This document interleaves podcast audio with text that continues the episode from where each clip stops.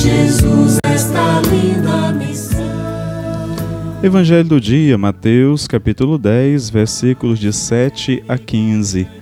O Senhor esteja convosco, Ele está no meio de nós.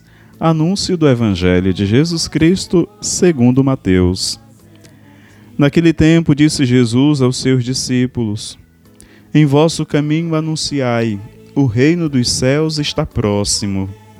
Curai os doentes, ressuscitai os mortos, purificai os leprosos, expulsai os demônios. De graça recebestes, de graça deveis dar. Não leveis ouro, nem prata, nem dinheiro nos vossos cintos, nem sacola para o caminho, nem duas túnicas, nem sandálias, nem bastão, porque o operário tem direito ao seu sustento. Em qualquer cidade ou povoado onde entrardes, informai-vos para saber quem ali seja digno.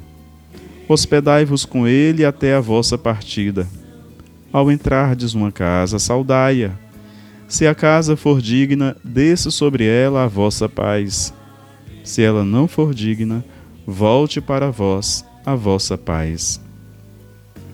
Se alguém não vos receber, nem escutar a vossa palavra, saí daquela casa ou daquela cidade e sacudi a poeira dos vossos pés. Em verdade vos digo, as cidades de Sodoma e Gomorra serão tratadas com menos dureza do que aquela cidade no dia do juízo. Palavra da salvação. Há povo que vive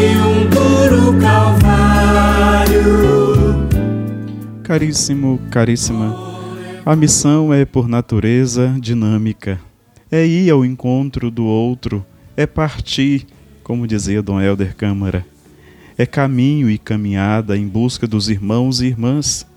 É estrada sem fim que parte do Pai e vai aos irmãos. A palavra é uma mensagem.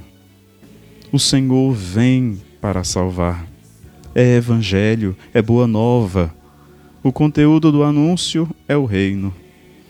Um reino que se faz presente no meio de nós.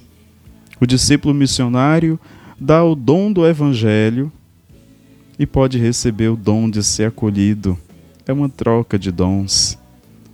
Tem que ser vivida na gratuidade, na alegria de simplesmente anunciar Cristo vivo e presente no meio de nós.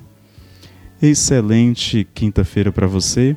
Deus te abençoe e te guarde em nome do Pai, do Filho e do Espírito Santo. Fica com o nosso bom Deus. Vivo a minha missão como um caso de amor. Esta igreja que vive